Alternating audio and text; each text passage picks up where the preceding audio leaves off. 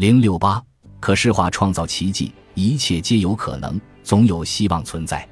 不论发生了什么，治愈都是有可能的。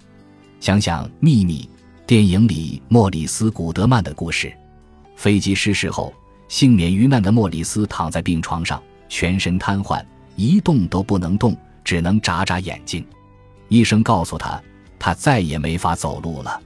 但是他知道，内心的力量会让他想的一切都成为现实。他知道，自己还可以用精神的力量进行可视化。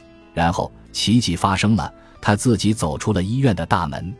如果你受伤或生病了，并且一直都没有好转，那就意味着你想象和感觉到的更多的是你受的伤和你得的病，而不是恢复健康。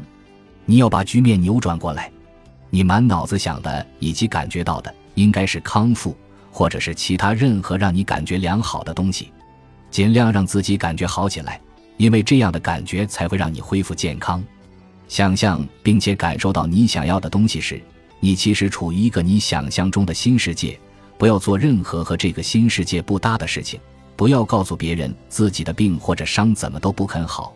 那样的话，你就是在想象不好的情况，就又回到了之前的世界里。想象不好的东西，你也会接收到不好的东西；想象好的东西，你也会接收到好的东西。只要你能想象自己恢复健康。你就能恢复健康，它就已经实现了。